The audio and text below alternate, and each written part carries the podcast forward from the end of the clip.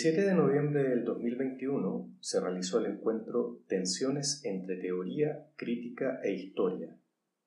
En aquella ocasión invitamos a Carlos Zárate, profesor y coordinador del área de Teoría y Urbanismo de la Escuela de Arquitectura de la Universidad Nacional de Asunción, a Yanni Napolitano, profesor y coordinador del área de Conocimiento de Historia y Crítica de la Escuela de Arquitectura de la Universidad de Venezuela, y a Daniel Brofman, profesor y exdirector de la línea de Teoría e Historia de la Escuela de Arquitectura de la Universidad Nacional Autónoma de México, a conversar sobre el papel actual de los cursos de Teoría, Historia y Crítica dentro de las mallas curriculares de las escuelas de arquitectura para abordar así la discusión desde las particularidades de cada casa de estudio. Carlos Zárate es arquitecto, especialista en didáctica universitaria magíster en conservación y restauración de bienes arquitectónicos y monumentales y estudiante del magíster en tecnología de la arquitectura por la Universidad Nacional de Asunción. Es docente de la Universidad Nacional de Asunción, donde se desempeña como coordinador del área de teoría y urbanismo y profesor de cátedras de teoría, historia y paisajismo. En la Universidad Nacional de Villarrica se desempeñó como docente de cátedras de crítica, patrimonio y sustentabilidad es investigador y publica periódicamente en diversos formatos impresos y digitales sobre temas relativos a la arquitectura y el paisaje urbano. También ha sido curador, evaluador y jurado de concursos y eventos nacionales y regionales de arquitectura e investigación científica. Gianni Napolitano es arquitecto de la Universidad Central de Venezuela en el 2002, profesor de la Universidad Central de Venezuela donde se desempeña como coordinador del área de conocimiento de historia y crítica y como profesor de cátedras de teoría y taller de proyectos. En la Universidad Simón Bolívar fue profesor invitado en cátedras de taller de proyectos.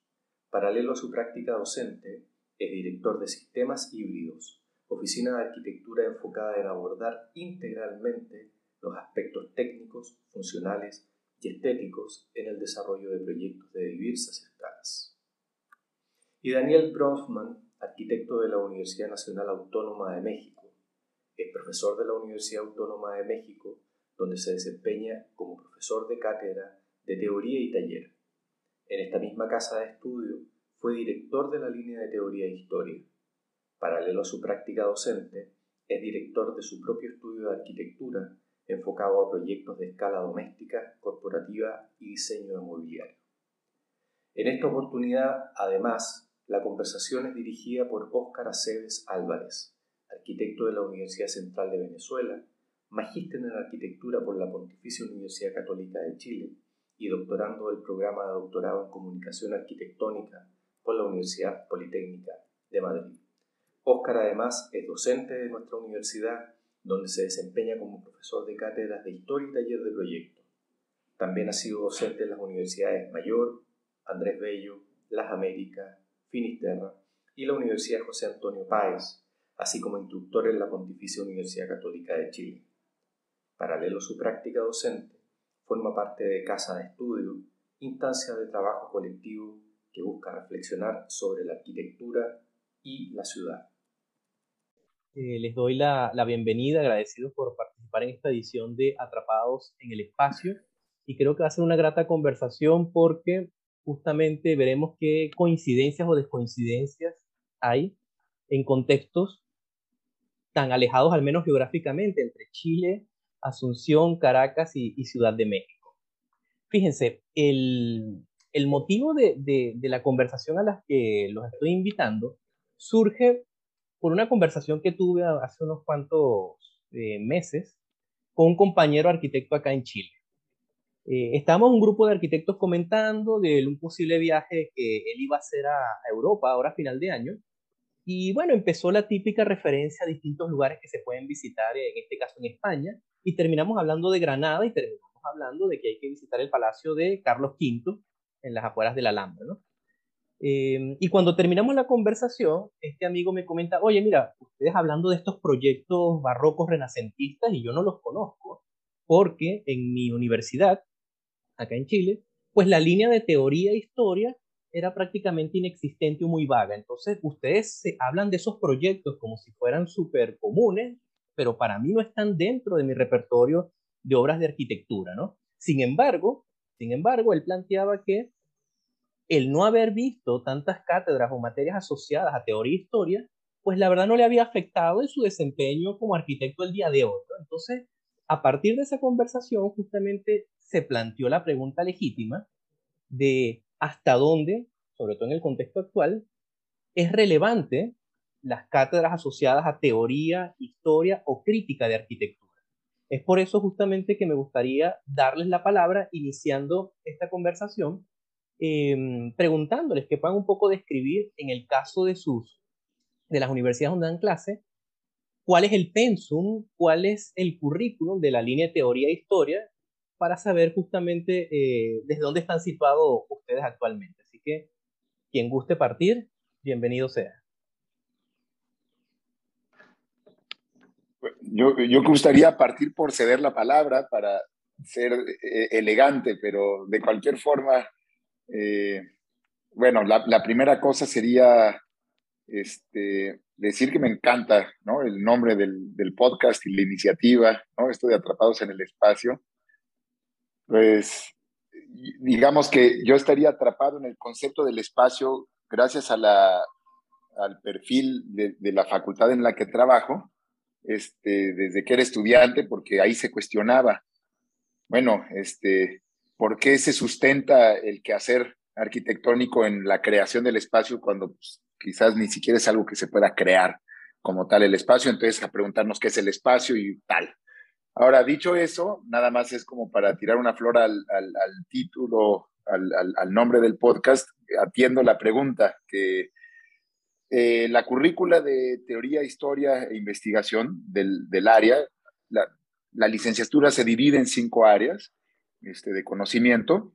En México, eh, en la tiene UNAM. Mucho, en México, en la UNAM, así es, en la Facultad de Arquitectura UNAM, México.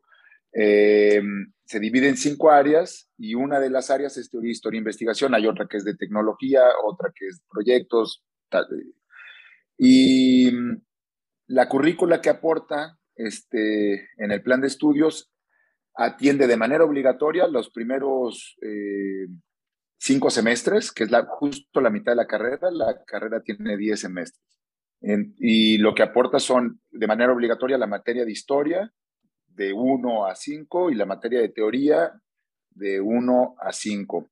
Y así venía siendo por muchos años hasta que en un nuevo plan que se editó para el plan de estudios que se editó para el 2017, hubo la incorporación de algo que a mí me parece bastante interesante, que los primeros dos semestres, tanto de las de teoría como las de historia, cambian el nombre porque cambian un poco el objetivo. Entonces ahora se llama teorización del entorno, en el caso de la, que era teoría 1, y, el, y um, arqueología del hábitat, en el caso de la que era historia 1. De tal forma que el enfoque en, en, la teorización de alguna forma salva una disputa que era eterna, ¿no? Que si la teoría tenía que ser eh, algo que se dicta y que te la aprendes, como la teoría oficial, ¿no? Vitruvio dijo tal en tal texto, tal, tal, o si la teoría tenía que ser más un ejercicio de reflexión, ¿no? O de filosofar. Entonces, de ahí que surge el, el, acto de,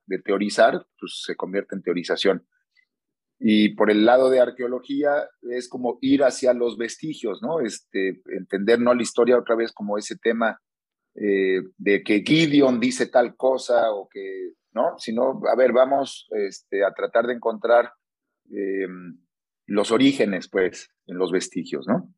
A través de, los, de las fuentes documentales que sean, pero no, no a través directamente de aprenderse de memoria nada, ¿no?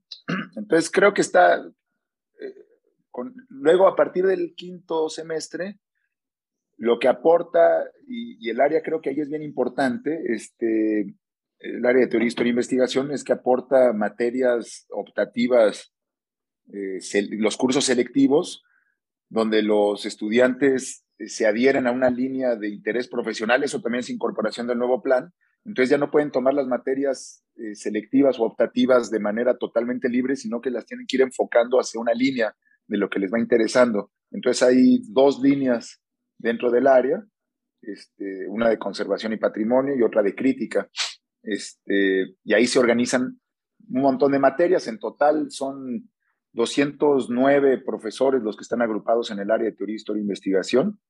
Y lo último, para cubrir eh, esta eh, explicación de cómo opera en la facultad, decir que la materia de investigación que está en el área en realidad está mucho más, y eso es una crítica que yo haría, está mucho más jalada a taller de diseño, taller de proyectos, porque es uno de los componentes de taller pero es investigación muy marginal, eh, quizás hasta el nombre tendría que ser otro, ¿no? Porque es como eh, para dar un poquito de sustento al proyecto, este, es, totalmente instrumental del proyecto, ¿no? ¿no? tiene fines investigativos en sí mismo. Bueno, bastante claro el, panorama de, funcionamiento y bueno, la masa crítica de profesores, ¿no? CEU literalmente es una ciudad, ¿no? Por la cantidad de, de docentes y no decir estudiantes. Bueno, siguiendo como el orden geográfico, gracias Daniel, bueno, pasemos al caso de, Caracas y después vemos Asunción. ¿Cómo, ¿Cómo está armada la línea en la Facultad de Arquitectura y Urbanismo de la Universidad Central de Venezuela, Yanni? Oscar, bueno, igual darte las gracias eh, a ti y a este espacio por la invitación.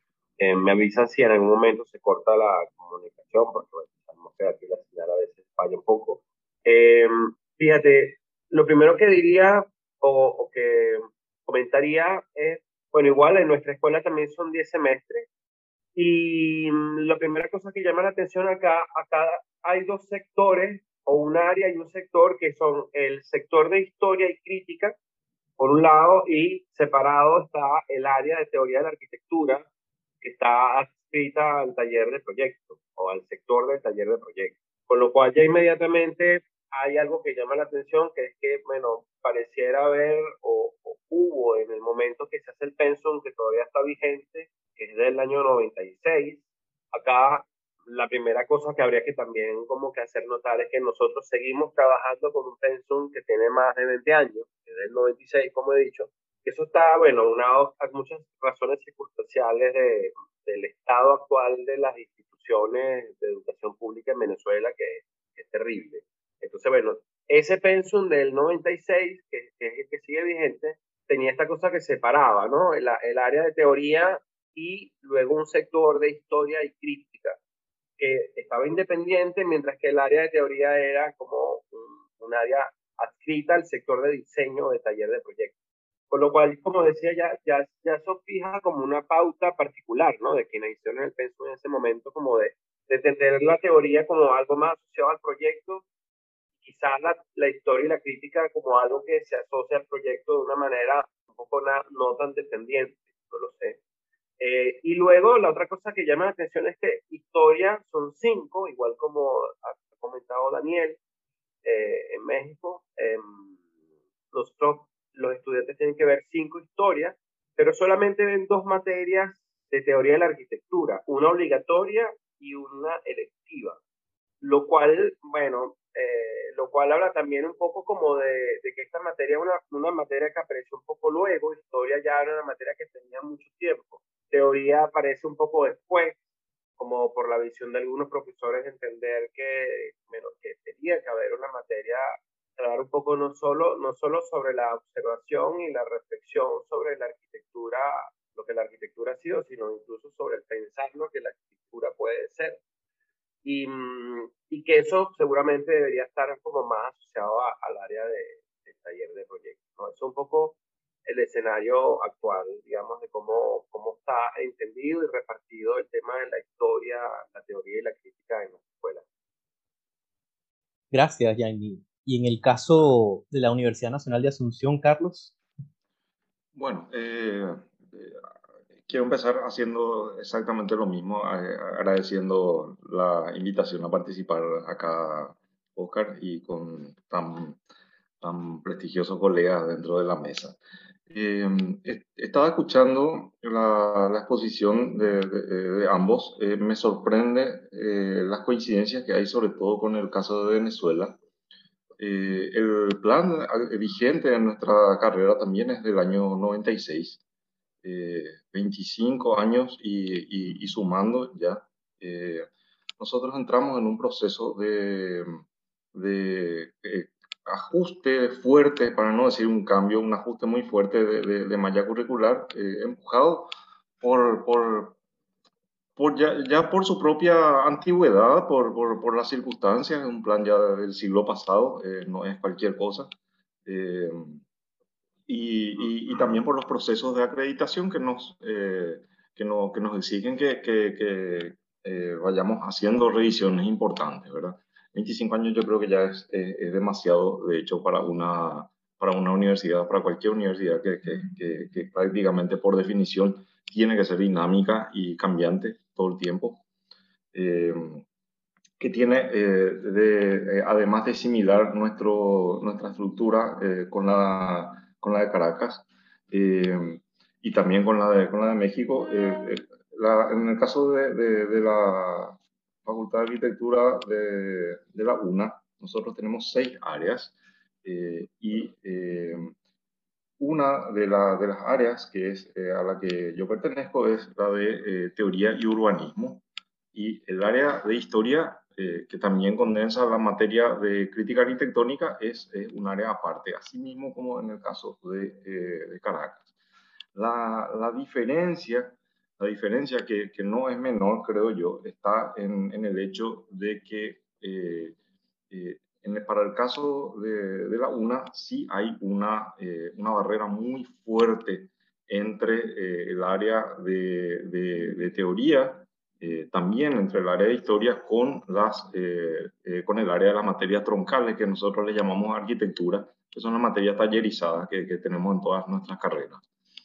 Eh, esa, eh, esa, esa, barrera es, eh, yo te diría que es hasta, hasta muy llamativa porque en, en la gran mayoría de, de, los casos de las asignaturas de teoría, los docentes de teoría son también docentes del, del área proyectual y sin embargo no, no, no, no está fortalecido suficientemente ese, ese vínculo y es uno de los temas sobre los cuales ya hace muchos años venimos, venimos trabajando.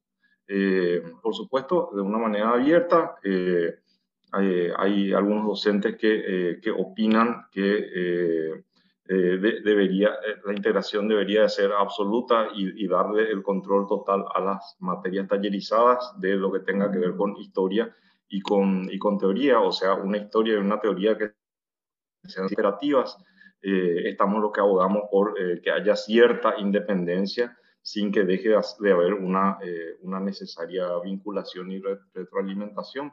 Y así dentro de esos dos extremos hay una, una, una variedad de, de, de, posiciones. Nosotros entramos en el proceso de conversaciones entre los docentes del, del área de teoría y urbanismo. Eh, a fines del año 2019 para ver cómo íbamos a, encarar este, este, ajuste de malla en lo que le compete al, al área. Y para, para, la subárea de teoría, que está compuesta por, eh, por, cuatro, por cuatro módulos de teoría, teoría 1, 2, 3 y 4, eh, a partir de, de, de, mediados del 2019 empezamos a conversar entre los docentes de las subáreas de, de teoría sobre qué, qué, exactamente íbamos a, a hacer o a, plantear eh, en el marco ya del ajuste de, malla. Eh, y creo que lo más importante eh, con lo cual arrancamos fue que, definamos bien qué, qué íbamos a hacer en adelante. Íbamos a hacer o teoría de la arquitectura o teoría del proyecto o historia de la teoría.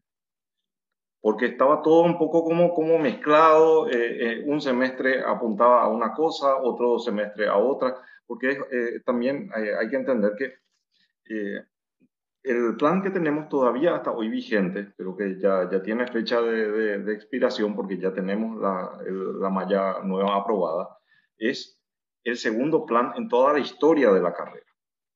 O sea, del año 57, que fue el, el, primer plan, pasamos al, al 96. O sea, eh, somos un poquitito reacios a, a, a, a, los cambios.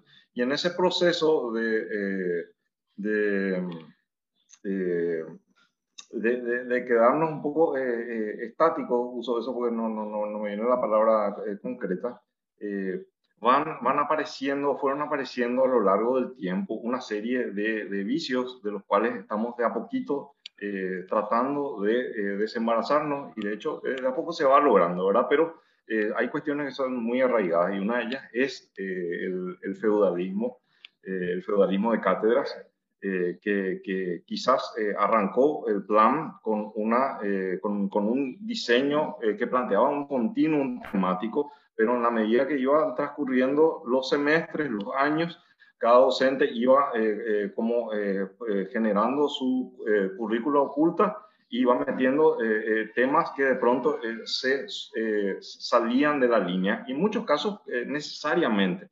y, y, que se, se, iba haciendo eso justamente para, para evitar que se vuelva obsoleta la, la, la cátedra eh, hablo así genéricamente, no hablo de un, módulo en particular, eh, eh, porque o si no, si iba a entrar otra vez en, toda la burocracia de revisión y aceptación y qué sé yo. Y bueno, digo eso como, como planteando que no se hizo eso con mala intención, pero de buenas intenciones estaba empedrado el camino al infierno, ¿verdad? Entonces, eh, nos fuimos llenando de, parches y los parches generaron desconexiones importantes y eh, apareció eso, apareció que no solamente hay diferencias muy eh, fuertes entre lo que se daba en un módulo de teoría y otro, sino que de pronto dentro de un mismo módulo, por momentos en el semestre, la cosa iba hacia la parte teórica, por momentos iba hacia la parte histórica o historiográfica de la propia teoría, en algunos momentos ya se confundía con, con, la historia o con la crítica misma.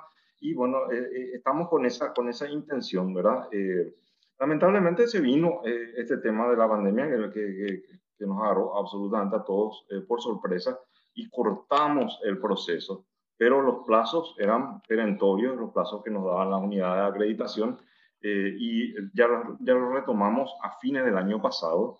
Eh, con mucho menos tiempo y por lo tanto hay un montón de temas que ya no pudimos profundizar eh, básicamente.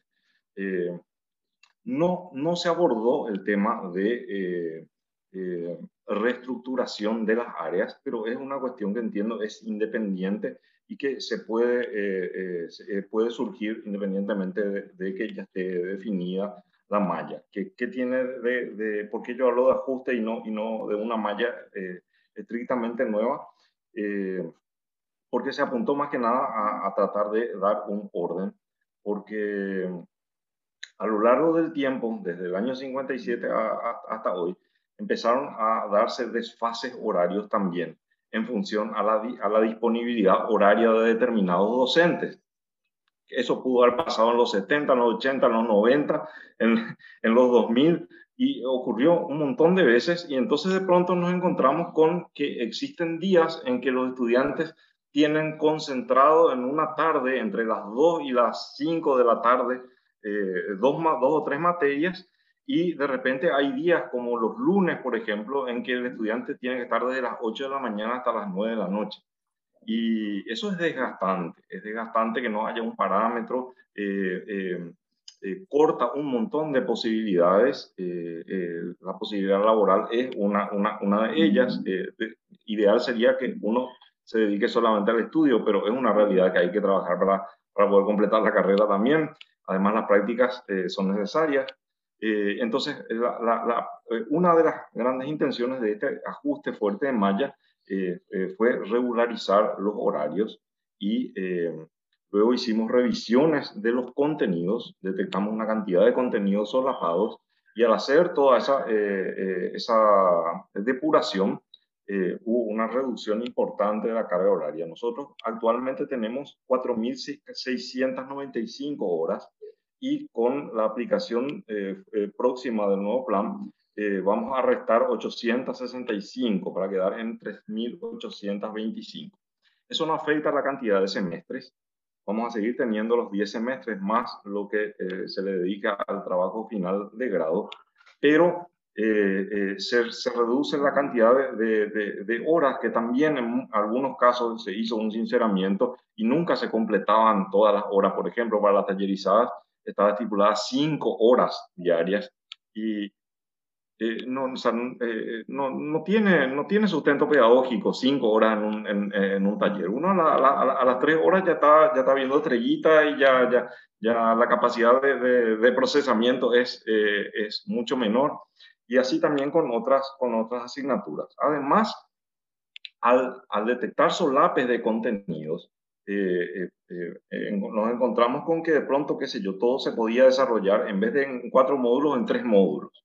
Eh, y ese, ese tipo de cuestiones. Eso, por ejemplo, fue el caso de teoría de la arquitectura. Teoría de la arquitectura que actualmente tiene cuatro módulos, con la, la nueva malla va a tener eh, tres módulos eh, sin reducción de carga horaria propia de, de, de, cada, de cada módulo que continúa, pero, pero sí, habiendo hecho las conversaciones y los ajustes de, contenidos, planteamos algo que sea ya bastante más fluido y que el, el, el estudiante eh, al, al, ir a teoría 2 entienda por qué estuvo en teoría 1.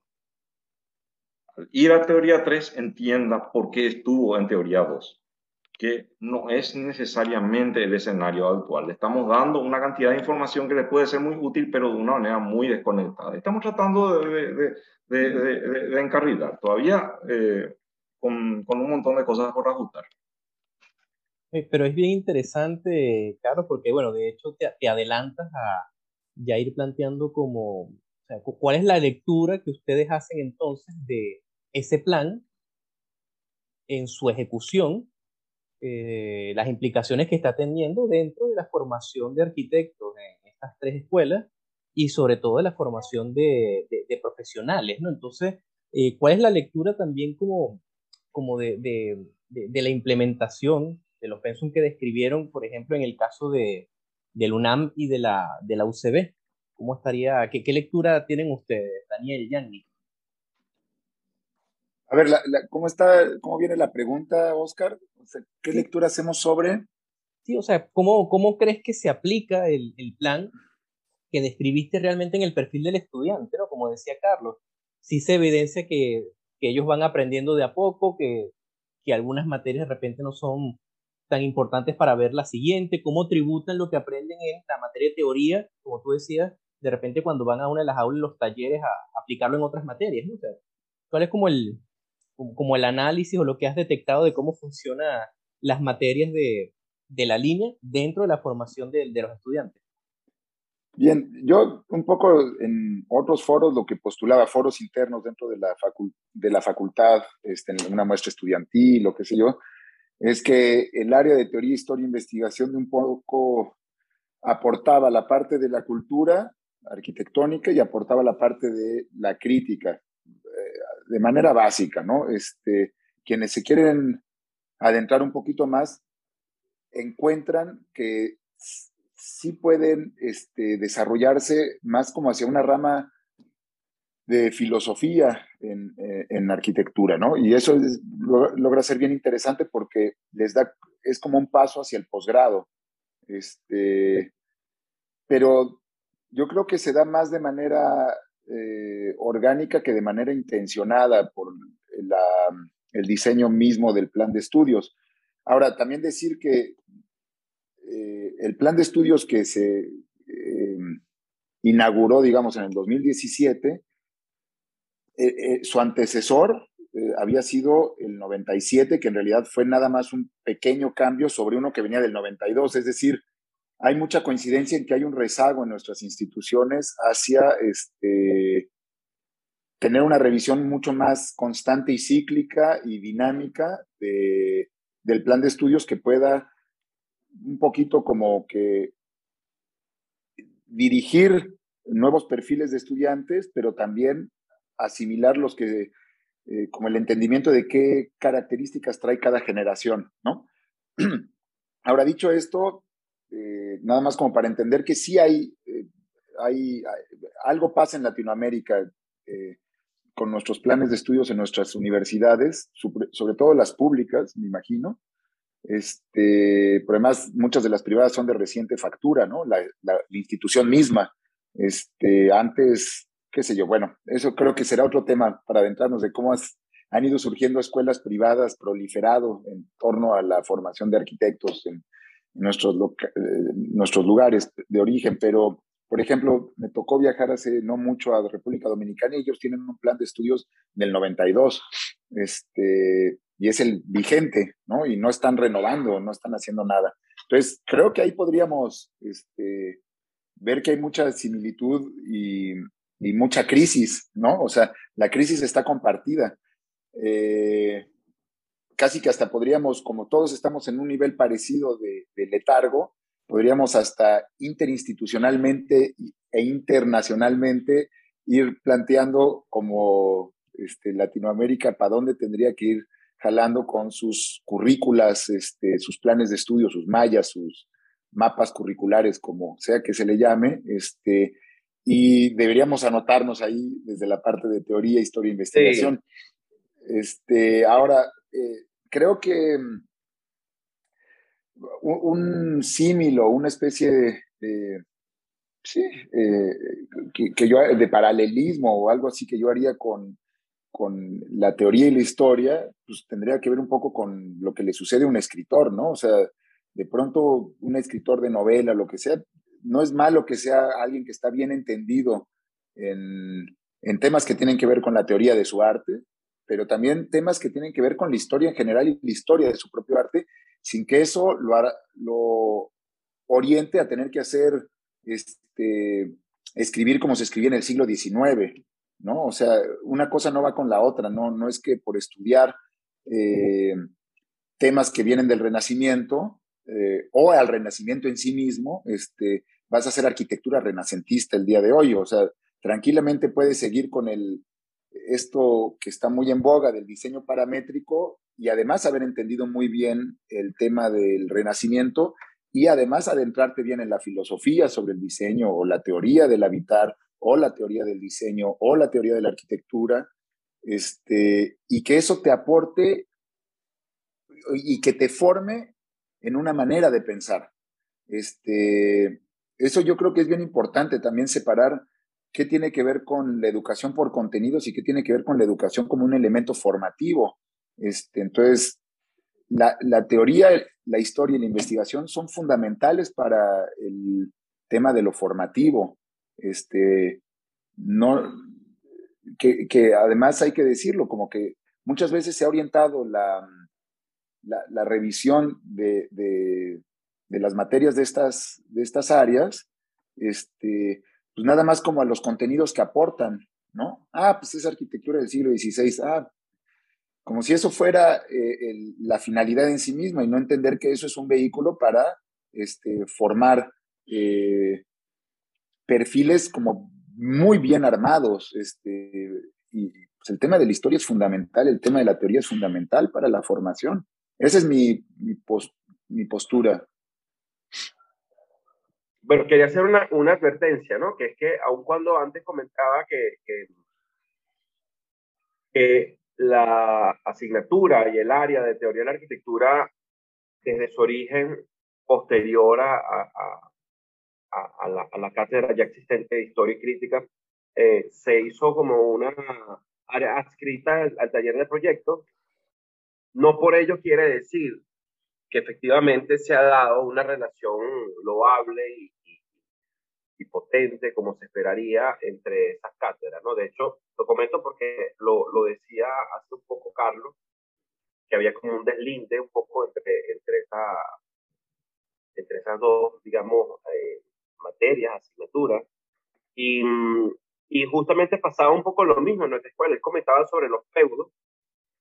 Pareciera que esos son como los dramas casi que inherentes a las estructuras académicas al menos tal cual como las hemos conocido en la mayoría de los casos, ¿no? El tema de, del fuego. Y lo digo porque incluso, aun cuando eh, esta cátedra se hace adscrita al taller de proyectos y dentro del sector del taller de proyectos, ocurrió que efectivamente hubo, hubo seguramente son, son, son cosas que están asociadas como al devenir, al devenir cultural y, histórico que, que, es bastante, como nos venimos dando cuenta, bastante más cercano y próximo de lo que nos imaginamos, al menos dentro de los contextos latinoamericanos.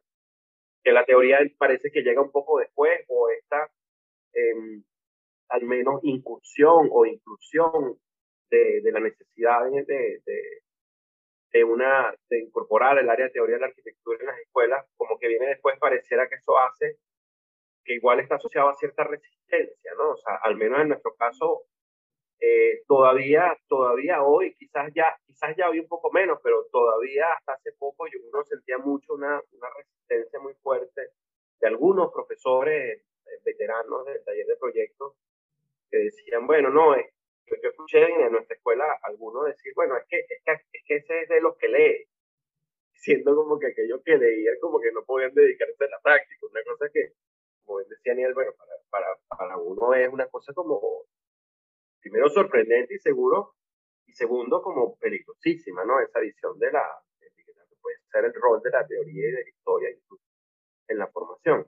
Y lo digo porque, porque hay un tema que es crucial, que un poco este, este tiene que ver con esta segunda pregunta que nos propone Oscar y con cosas que ya comentaban tanto Carlos como Daniel, que esa dificultad, que yo creo que es el tema medular de lo que nos debe concernir quizás a los docentes, que tenemos, digamos, esta visión de, del rol tan preponderante que debería y puede tener la teoría, la, la historia y la crítica dentro de, de la formación del arquitecto, es cómo hacer, cómo hacer efectivamente para que ocurra esa, ese encuentro entre la práctica, entre lo que el estudiante está formulando en la práctica, está pensando en la práctica, y, lo que puede pensar, lo que puede investigar culturalmente sobre lo que la arquitectura haya sido.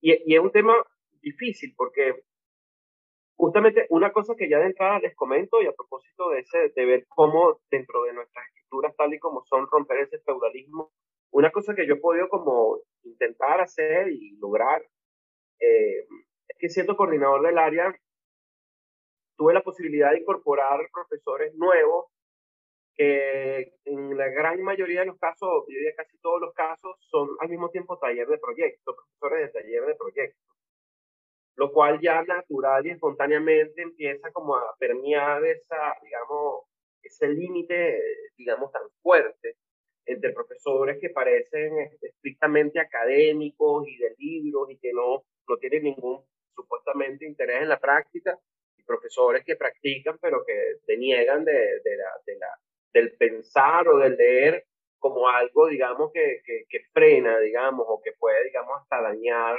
la espontaneidad o el talento. No, no sé, la verdad, no, no, no, lo sé, no sabría explicarlo porque no, la verdad que no sé cuáles son verdaderamente unos argumentos, unos argumentos de, de, peso para, para marcar esas decisiones entre una cosa y la otra. Pero en todo caso sí ha sido como una estrategia de, de, de, empezar a, a, a, desdibujar esos límites y a entender la necesidad de, de buscar estrategias para que efectivamente puedan eh, encontrarse estos puntos de encuentro. Me parece que eso es crucial y que una pregunta crucial que nosotros podemos plantearnos, yo me sumo completamente a la, a la inquietud y al sentimiento que propone Daniel y, y además se se, se los lanzo de una vez, de, la necesidad quizás de, de, hacer más, más una, de trabajar entre nosotros en conjunto, en distintos lugares, en distintas escuelas a nivel latinoamericano, cómo nosotros podemos empezar a, a pensar no de un nivel local, sino de un nivel latinoamericano, tal cual como lo ha dicho Daniel,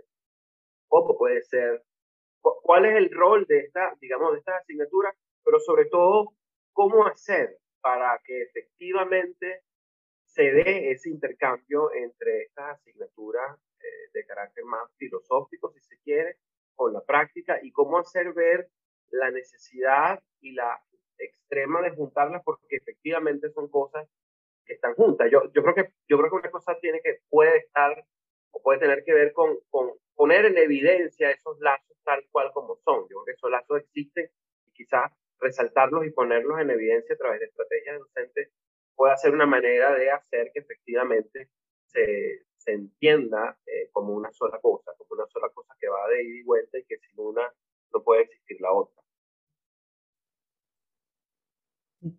Han mencionado justamente implicaciones que tienen que ver desde funcionar eh, este tipo de materias como anexos o simple cultura general hasta el otro extremo que es, como decía Daniel, pensar en algunos casos, sobre todo en las materias de taller, eh, una teoría, una historia, una crítica, pero estrictamente instrumentalizada, ¿no? Estrictamente operativa, ¿no?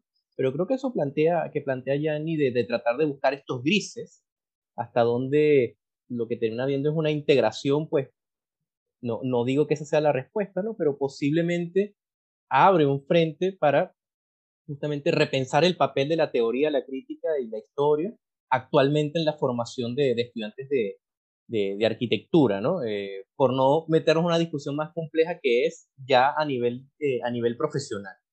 Em, no sé, a nivel como de, de, hipótesis, ¿qué creen ustedes que va a pasar de aquí en adelante? Sobre todo, bueno, en algunos casos ya mencionaron que están haciendo los, los reajustes de, de pensum o de currícula, ¿no? Pero, ¿qué creen que va a pasar en el, en el cada vez más cercano futuro inmediato, ¿no? Con respecto a, a esta línea de conocimiento que hay en la, eh, eh, tradicionalmente las escuelas de arquitectura? ¿Creen que va a tender a reforzarse, eh, transformarse, ligarse con, otros, con otras líneas de conocimiento o tenderán a desaparecer y no, no como algo malo, sino porque deben desaparecer? No sé qué, cómo, cómo lo ven ustedes. Es una gran, gran pregunta. Yo no sé si creo que a Carlos le tocaría, le tocaría en el turno y luego me sumo yo, en todo caso. ¿Voy? Ok. Eh, bueno, es, es, tentador, ¿no? Hablar este, de, de, imaginar el futuro de esto. Una, una cosa que veo que naturalmente va a pasar este, es que en tanto son estructuras eh, burocráticas que además, porque es, eh, son escuelas públicas, entonces tiene que ver con, con una institución mucho más grande, más allá de nuestras propias escuelas, sino de la universidad y a partir de ahí también de los presupuestos y todas las personas que están contratadas como profesores, pues, finalmente están contratadas por el Estado de alguna manera, este, y, y, hay sindicatos que defienden y hay muchos otros eh, intereses este, o pulsiones extra académicas ¿no? que tienen que ver con, elementos estructurales, pues veo difícilmente que vayan a desaparecer así porque sí, porque pues mientras seas este, profesor contratado, pues vas a estar adscrito a donde estás, este, a donde fuiste contratado, ¿no? Entonces, yo, yo veo que eso, si bien puede dar certidumbre, al mismo tiempo es este como panorama del, del lastre del que hablaban Gianni y Carlos, ¿no? O sea, de esa cosa de estar como muy lastrados por un plan de estudios que era del 50, que luego se reformó en el 90 y algo, y que pues estamos en el 2021 y pues no ha cambiado eh, gran cosa con toda la urgencia que habría, ¿no? De cambiar. Entonces, pues es como un arma, especie de arma de dos filos. Entonces, no, no, no veo que vaya a cambiar mucho por ahí. Lo que sí podría pensar es que mm, de, alguna forma se podría dar más dentro de, mm, como si fuera una materia única, ¿no? Como si fuera la carrera y de pronto, pues, no van a haber pues, eh, pequeñas asignaturas o pequeñas materias, sino que, pues, esos este, conocimientos eh, formativos, pues van a estar integrados. Eh, eh, y, llámese proyectos o taller de arquitectura o lo que sea, este, pues, pues va a incorporar necesariamente, porque además creo que así vienen también con ese interés las, las generaciones, como de tener mucho más discurso, mucho más sustento, creo que tienen mucho que ver con lo que están viendo de unas de las, o sea, de varias de las escuelas a las que aspirarían llegar o que les genera cierto fanatismo, eh, en, otros, en otras latitudes que no necesariamente son escuelas que tienen las mismas características que las nuestras, y entonces sí les interesa el discurso, sí les interesa poder fundamentar conceptualmente cosas. Eh, cuando concursan, pues es sobre lo que se van, cuando eh, lo que les da también como realce es que puedan sonar como seres profundamente pensantes, ¿no? Este, con, que no nada más es un tema de hacer casitas, ¿no? Su, su carrera. Este, tienen que hacer un proyecto y lo tratan de sustentar desde elementos conceptuales mucho más complejos que muchas veces quedan vacíos porque no tienen una formación teórica ¿no? Entonces yo creo que ahí les va jalando una necesidad de formarse más en esto, ¿no? Eh, entonces, yo, yo veo como un futuro, digamos, el que yo pensaría como un escenario positivo, que aun cuando pudieran desaparecer, que lo veo difícil, como decía al principio, este, las materias de teoría e historia, pues va, va a estar incorporado en una formación integral general, porque hay un interés de eso. Este, y en el otro escenario, eh, que no necesariamente es negativo, pues va a seguir habiendo eh, un grupo de materias que tengan que ver con la teoría y con la historia.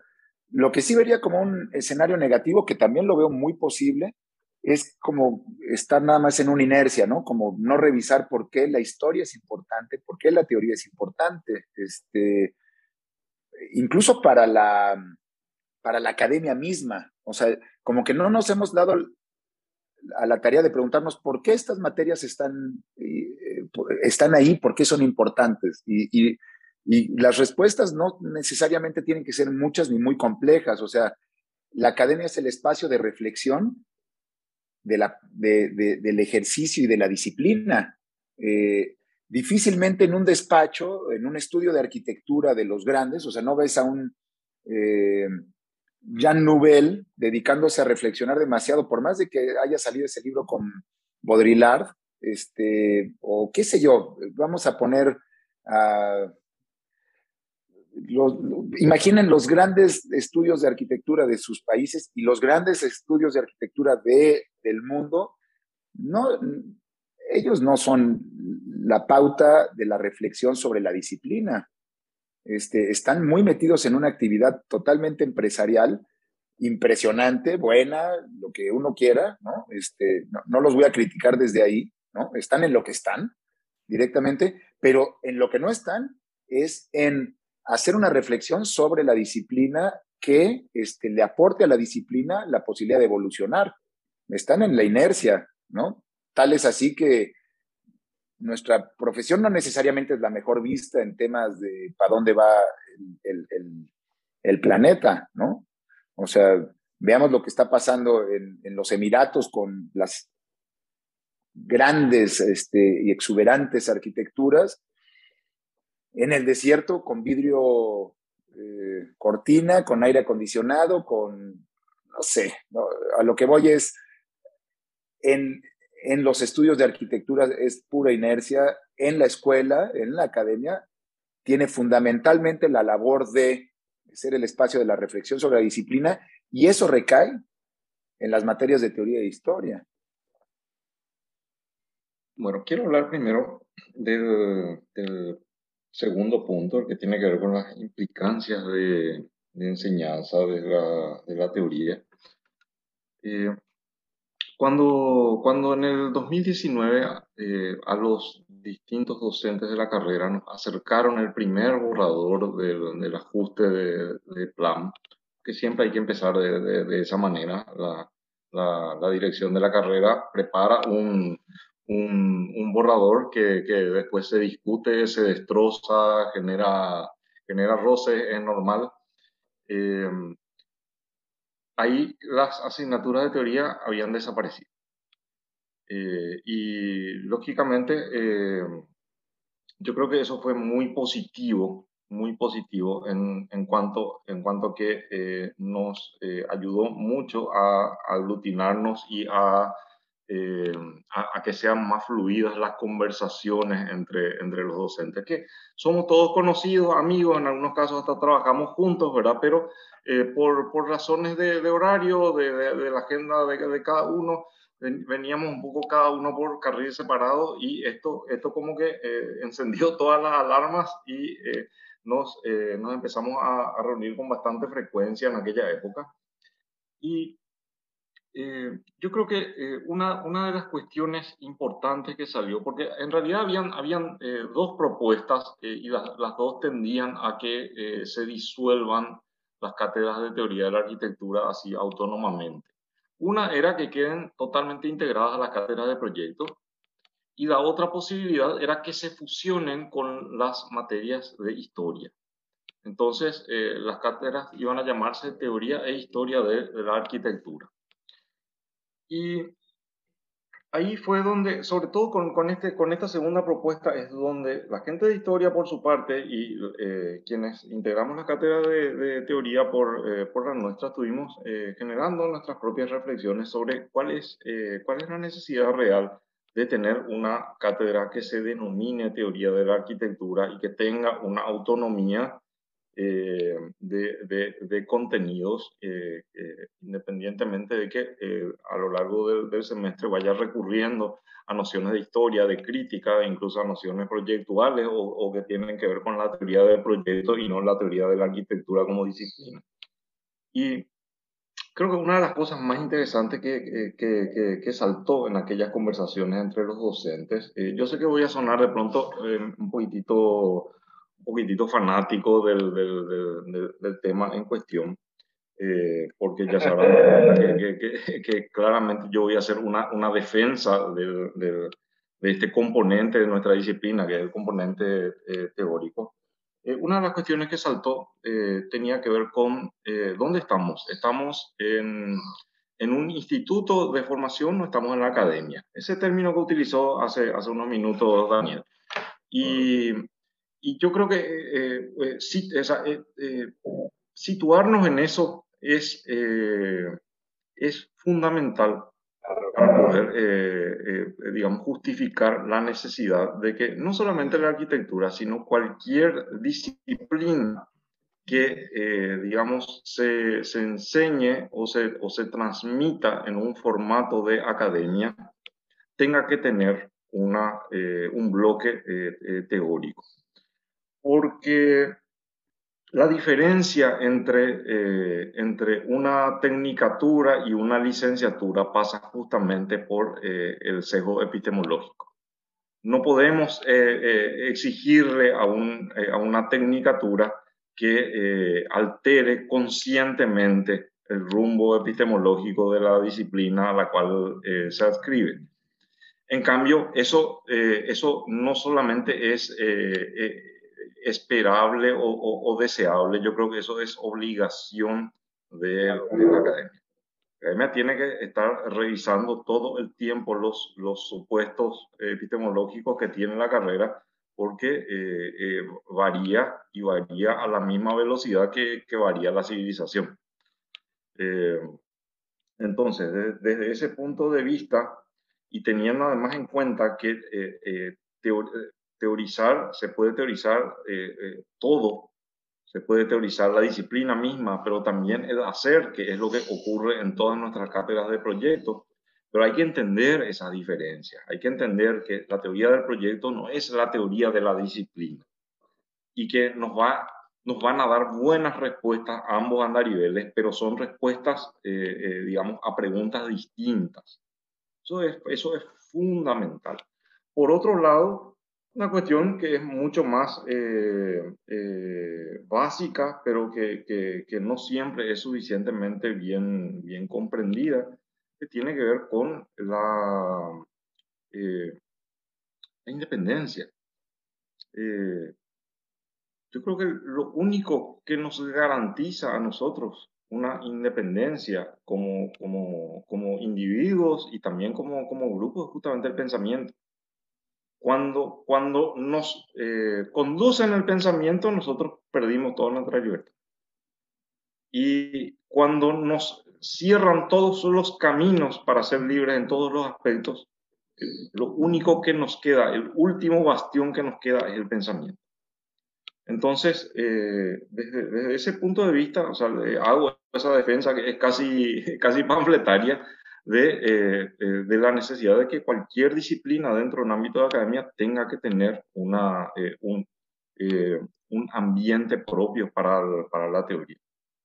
Eso, y no sé si le doy la palabra al colega Yanni para, para, el tercer punto o continúo nomás ya con el tercero. como gusten, como gusten. bueno, no sé, Yanni Dime. Fíjate, a ver, de esta pregunta que propone Oscar de cuál es el futuro, eh, bueno, igual, ¿no? Pregunta nada, fácil, pero, pero yo, yo me caso un poco con lo, con lo que se viene diciendo, absoluto, porque es imposible pensar que vamos a dejar de pensar. O sea, pensar en que dejamos de pensar es pensar que el ser humano deja, deja de existir tal cual como lo conocemos. Y siendo así, lo único que puede ocurrir son mutaciones, cambios, digamos, dentro de la manera en cómo se imparte la disciplina o cómo se nombra o cómo... De hecho, de hecho, una de las cosas que pudiéramos hablar, por ejemplo, es si uno puede hablar de una teoría de la arquitectura o, de, o es más correcto hablar de teorías de arquitectura, o, o, más bien como lo pone Moneo en su libro muy sagazmente, inquietudes teóricas, eh, porque ciertamente hablar de teoría de la arquitectura en un sentido digamos, estricto, eh, digamos, asociado como se puede ver en la ciencia, es, esquivo, ¿no? No, no, no, digamos, no, no es eso de lo que se trata, no es tanto lo que hacemos, ¿no? Quizás en la tratadística en algún momento fue un poco así, pero, pero digamos ya recientemente, desde de hace muchos siglos en adelante, no, lo es. Entonces, seguramente lo que pasará es que la teoría evolucionará, eh, pero siempre es, imposible pensar en un hacer sin un pensar, igual que creo que es imposible pensar en, en un pensar sin un hacer. O sea, eso, digamos, perdonen, perdonen mi, que, que, me, que me remita algo tan originario como eso o tan vitruviano, pero es que, es que efectivamente es así, cuando vamos al origen un poco de, de esta, cuando vamos al futuro seguramente nos remita al origen y termina siendo así, ¿no? ¿Cómo, ¿Cómo va a ser ese pensar sobre la arquitectura? ¿Cómo va a ser ese investigar de la arquitectura en el futuro? No lo sé. Yo cuando lanzaba la pregunta, Oscar, pensaba fundamentalmente en, en, en las generaciones de hoy. Estamos hablando del ámbito formativo.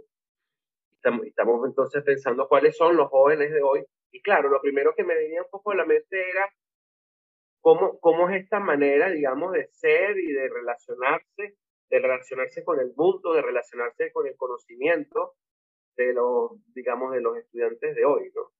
Y ahí, bueno, veía quizás algunas cosas que uno debería empezar como a, pensar, pero que están un poco siempre también asociadas a cómo, se debe pensar la, la educación en general el día de hoy, digamos, en, en el mundo, digamos, de, los de los tipos y de las dinámicas y de las formas de encuentro con el mundo que tienen los jóvenes, ¿no? Y por ahí quizás habría mucha tela que cortar de ver cómo en ese sentido pudiéramos hablar de esto, pero, pero como lo digo, sería un poco hablar de la educación en general. En cuanto a la teoría, yo creo que como, como se ha dicho, es simplemente eso, o sea, mutará, se, se llamará diferente, se impartirá de forma diferente, pero siempre es algo que, que, que sin, sin duda va, va a estar allí, o sea, que va a estar allí ahora esta pregunta, otra que también me, me, parece que toca un poco con esa inquietud que, que planteaba antes, que, que un poco la que siempre me planteo, que por cierto lo que dice Carlos también recientemente es cierto. Eh, nosotros quizás en nuestras escuelas estamos acostumbrados, la nuestra es muy así, por cierto, no, no sé cuál es, cuál es el caso en Paraguay, en, México, en las escuelas vuestras, pero que es cierto que en nuestras escuelas quizás ese es otro tema fundamental que hay que tocar y que toca el tema de, la formación en historia, teoría y crítica, que es que se, se hace un arquitecto casi eminentemente para que sea practicante. Digamos, el perfil de nuestra escuela poco, poco, poco eh, perfila o poco imagina un perfil de arquitecto que puede ser un arquitecto simplemente crítico o simplemente, digamos, que escribe sobre la arquitectura o que investiga sobre la arquitectura. Entonces, claro, dentro de ese contexto, pareciera que la única cosa que uno puede hacer como, ser, docente es ver cómo hacer para que aquella persona que va a ser practicante le sirva, digamos, esta, esta enseñanza de la arquitectura y con qué estrategia hacer para que pueda hacer ese vínculo. Eh, normalmente lo que uno ve es que los estudiantes, no es tanto, digamos, la escuela o las estrategias la que lo logran, sino que es el, el individuo que por una manera de ser particular, entiende y eso, pero digamos, a uno le corresponde siempre ver cómo hacer más efectiva esa estrategia. Y lo que creo es que, que en realidad también habría que quizás ir más atrás, un poco lo que, lo que ha venido también comentando Carlos, que hay, hay, hay unas revisiones, digamos, más, más, más, más, más gruesas que hacer, que están quizás asociadas también al perfil del, del arquitecto que se quiere formar y que probablemente incluso una escuela donde, donde siempre el perfil del arquitecto que se quiere formar es eminentemente o casi exclusivamente el arquitecto practicante, el rol que le queda a la, a la teoría y a la historia y a la crítica es acompañar a esa formación de ese perfil, pero creo que otra de las cosas que pudiéramos pensar, eh, uno quizás lo ve muy bien en la escuela italiana, sobre todo quizás la escuela de Venecia, pero no solamente, bueno, que hay escuelas donde quizás pasaba a veces un poco lo contrario, ¿no? Uno siente, uno dice, bueno, aquella escuela parece que es muy buena para ir a estudiar teoría, pero si quieres ser practicante, mejor, mejor vas a esta otra en otra parte. Y, y, y, tiene que ver un poco con eso, ¿no? También. Yo, yo sí creo, por lo que me dicen ustedes, pareciera que no ha sido, no ha sido, ah, eso sería un tema de investigación interesante, creo, quizás no ha sido en Latinoamérica todavía eh, una, una inquietud muy importante el que dentro de las escuelas nuestras también puedan, eh, podamos, eh, digamos, como imaginar un perfil de egresados que tiene que ver también con el pensar sobre la arquitectura, con el, con el filosofar, como decía Daniel, sobre la arquitectura y quizás no, solamente sobre, sobre hacer, ¿no? Quizás esa pregunta que habla del futuro, quizás para nosotros como docentes y como personas que nos interesa, digamos, la teoría, la historia y la crítica, una cosa que podamos pensar es eso, en empujar quizás que a nivel latinoamericano eh, pudiera empezarse a pensar en un perfil de egresado que también es solamente crítico o solamente teórico y pensador de la arquitectura y que no, no ejerce la práctica. ¿no? es una cosa que pudiéramos tener ahí como algo, como un reto, como algo que pueda ser de interés también. Con Oscar, por cierto, que, que comentaba al inicio que, que, bueno, tuvimos una relación, eh, somos casi contemporáneos, pero en algún momento tuvimos una relación profesor-estudiante, porque yo empezaba a asistir como docente y él estaba terminando la carrera. Yo siempre le decía a él que a mí me, me, me, me emocionaba mucho que él es quizás de los pocos o el único, pero muy pocos estudiantes que salen de nuestra escuela, que luego en la actualidad, eh, digamos, su, su ejercicio académico y docente, además de la práctica, ejerce también como profesor de teoría y eso es como un caso eh, aislado, un caso excepcional, digamos, dentro de nuestra escuela. Quizás, quizás apuntar un poco a que suceda más eso puede ser algo interesante que podamos plantear, hablando del futuro de, del rol de la teoría la en nuestra escuela. Estimados, para, para ir cerrando de nuevo, no, no, lo, no lo quiero cortar, pero darles justamente el espacio de reflexiones finales.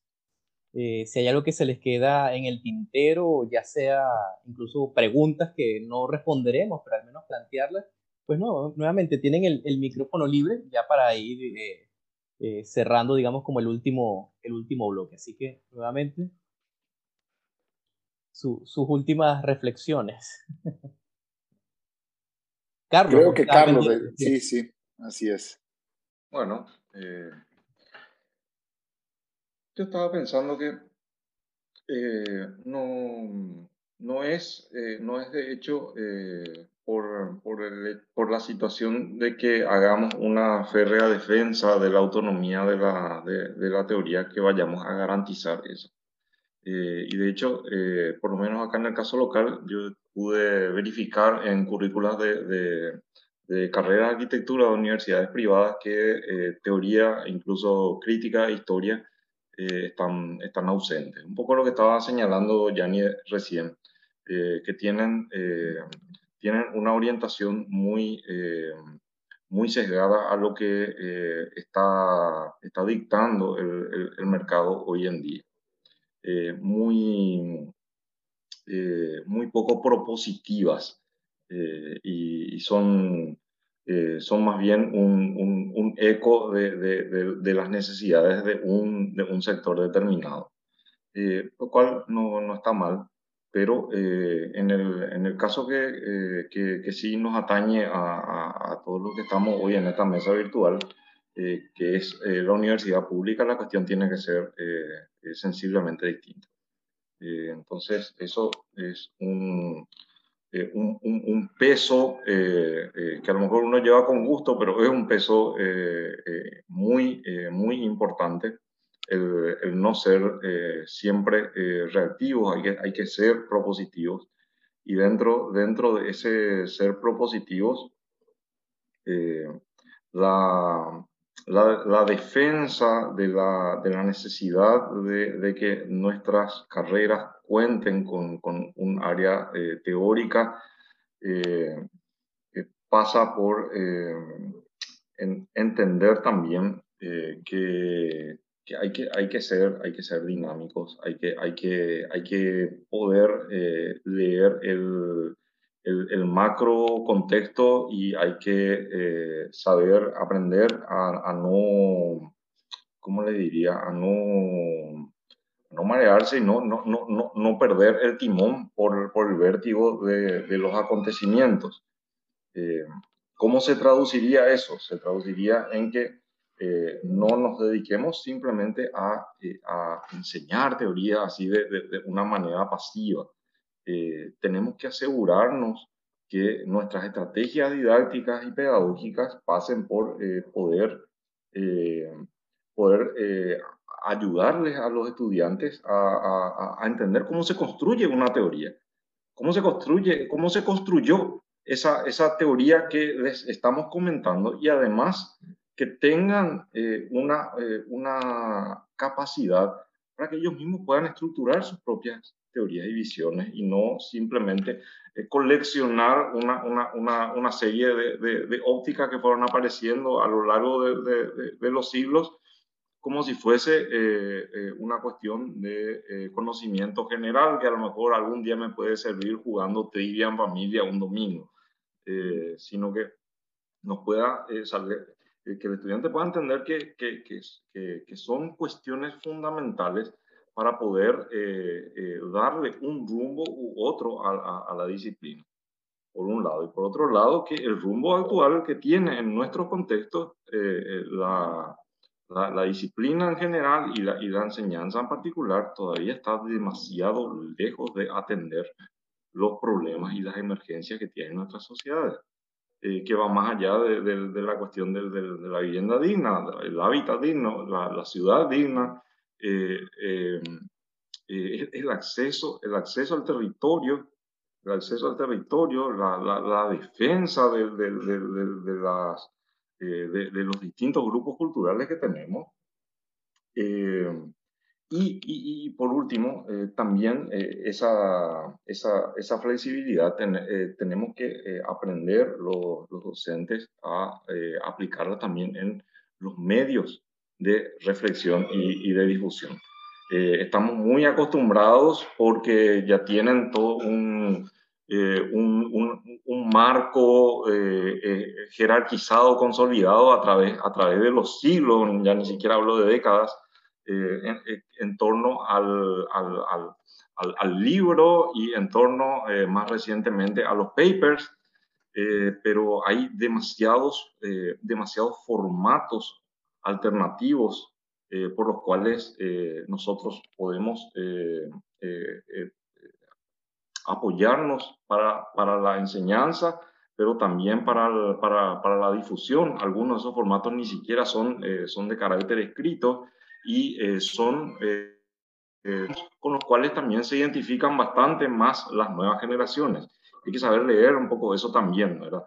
crítica teoría o historia uno lo puede encontrar, ¿cierto?, en un, en un capítulo del libro eh, o en, en, un, en, un, artículo eh, de carácter científico, pero a veces encontramos eso hasta, hasta en, un comentario de un posteo en redes sociales.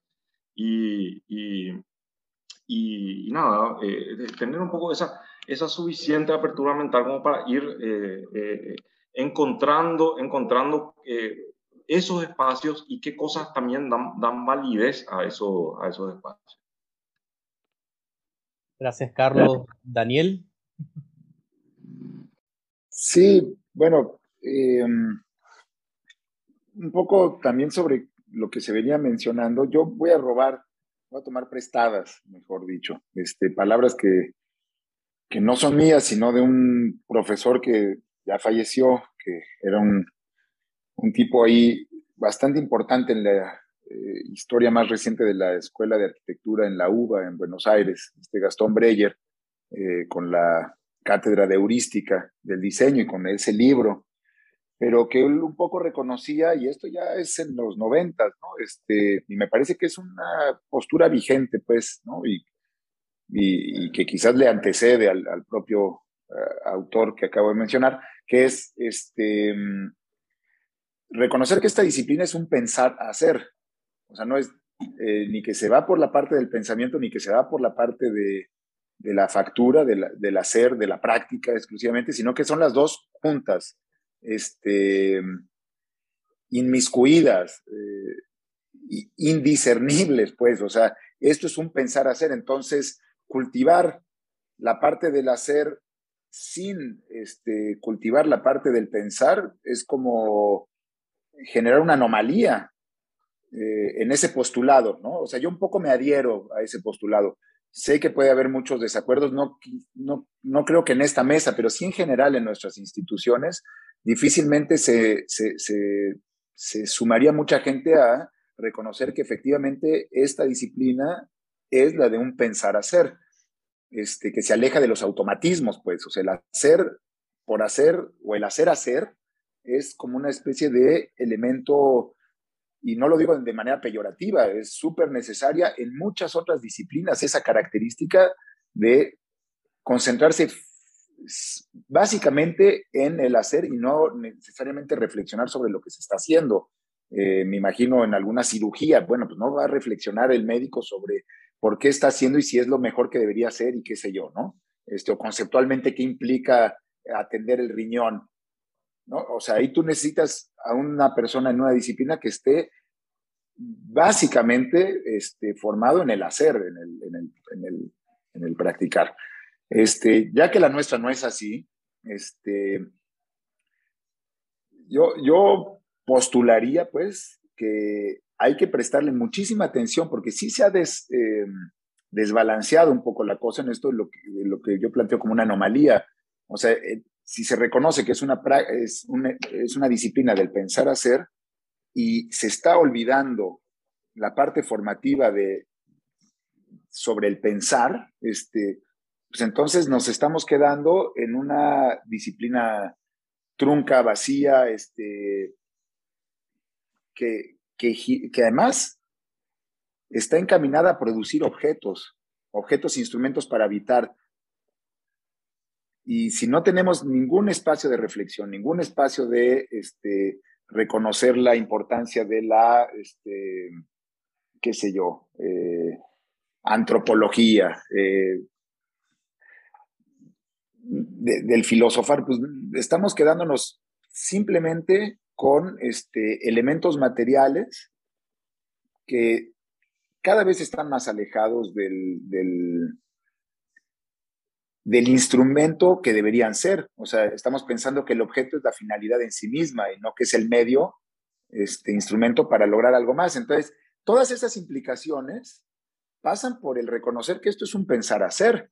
Este, entonces, yo, yo también estaría en el sentido de Carlos, en la defensa, porque hay que hacerlo, porque ha habido una tendencia al abandono. Entonces, la, la contra, ¿no? La oposición a eso sería, hay que defenderlo y, reconocer por qué es importante defenderlo. O sea, que no es nada más un tema de tener una camiseta puesta y de ideologías, o sea, es un tema de sostenibilidad. Sí, sí, total. Entonces, bueno, yo creo que con eso cerraría. O sea, es cómo hacer sostenible nuestra propia disciplina. Sí, es válido cerrar más que con una respuesta con... Para una respuesta primero hay que plantearse tal vez la, pregunta adecuada, ¿no? En tu caso, Yanni, una última reflexión. yo, diría, yo, diría, porque bueno, creo, creo que ya hemos, hemos, dicho suficiente, me parece, me parece que Carlos y Daniel han, resaltado puntos como fundamentales. Yo diría solamente que, que que también está asociado como el tema de, del rol o de cómo uno puede ver el futuro de la teoría. Yo diría más bien como el, el, la responsabilidad que, que se tiene al pensar sobre nuestra disciplina, y eso no lo pongo, no lo quiero poner estrictamente, digamos, en, el rol de la teoría, porque, porque creo que, como, por cierto, hay una frase de Schroeter que me gusta mucho que dice que proyectar es una manera de, de, hacer teoría. Creo que seguramente creo que, seguramente lo es, que puede pensar sobre la arquitectura de muchas maneras, creo que tenemos muchos ejemplos de historia de eso. Y sí creo que hablando del tema del futuro y la responsabilidad que tenemos en general sobre el pensar es, es que yo creo que hay estamos viviendo unos tiempos con unos cambios brutales que creo que son muy acelerados, creo que son... creo, creo que una cosa que está clara es que cuando ocurrió la pandemia, más, más, que, más que suscitar cambios, sin duda creo que es un hecho que, que ya muchos lo vemos con mucha claridad, que es que la, la pandemia lo que hizo fue poner en evidencia cosas, cosas que venían pasando. Una de ellas es el tema de la, del auge de la virtualidad, que creo que quedó patente y en evidencia más que nunca, de las relaciones, digamos, virtuales. Acaba de salir, por cierto, esta cosa que han lanzado Mark Zuckerberg con el metaverso. Yo creo que nos estamos enfrentando a unos cambios de modo de vivir y de modo de relacionarnos que, que han sido muy violentos en las últimas décadas y creo que eso sin duda, bueno, no, no son temas nuevos, son temas que ya muchos arquitectos, incluso filósofos, hablando sobre arquitectura, han, digamos, empezado a poner en el tapete. Pero creo que sin duda alguna, si hay un momento para, si alguien pensara que es posible imaginar un momento donde el pensamiento va un poco en retirada, creo que es justamente el, el momento actual demanda todo lo contrario. Yo creo que, hay que estar más, más vivos que nunca, más, más digamos, más reflexivos que nunca, más sensibles que nunca, porque creo que efectivamente nos están pasando cosas a los seres humanos de una manera muy rápida, que están cambiando la manera en que vivimos y que nos relacionamos, y que creo que la arquitectura es, sin lugar a duda, un campo donde eso tiene una importancia crucial y fundamental.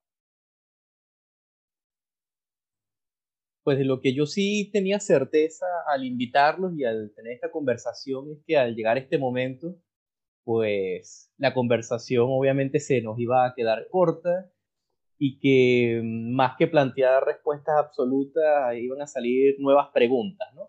Pero bueno, es parte propia del, del, del formato y les agradezco justamente que hayan compartido estas reflexiones, no solo conmigo, que he sido como el responsable, sino con la mayoría de los escuchas, que va a ser la comunidad de docentes, académicos y estudiantes de la Universidad Tecnológica Metropolitana, en el caso de la Escuela de, Arquitectura, y que ya de partida, nuevamente, a pesar de que no se ofrezcan grandes respuestas como si fuéramos pitonizos ni nada de, por el estilo, pero creo que el objetivo, nuevamente, que la comunidad de la Escuela de Arquitectura de la Universidad Tecnológica Metropolitana conozca contextos alejados geográficamente como puede ser el de Asunción, Ciudad de México y Caracas, para entender relaciones y diferencias, pues lo que hace justamente es aportar más ítems que permita también hacer esa misma crítica interna dentro de la escuela y que es parte del objetivo de esta serie de podcasts atrapados en el espacio. Así que les doy nuevamente las gracias por haber participado y espero que esta sea la primera de muchas instancias que se puedan dar no solo entre nosotros, sino dentro de un grupo más amplio de eh, docente. Bueno, hemos llegado al final de esta conversación, sin más agradecer a Oscar por la coordinación y conducción de esta conversación junto a los invitados Carlos, Yanni y Daniel. Y a todos ustedes los dejamos cordialmente invitados para un próximo capítulo de Atrapados en el Espacio. Muchas gracias.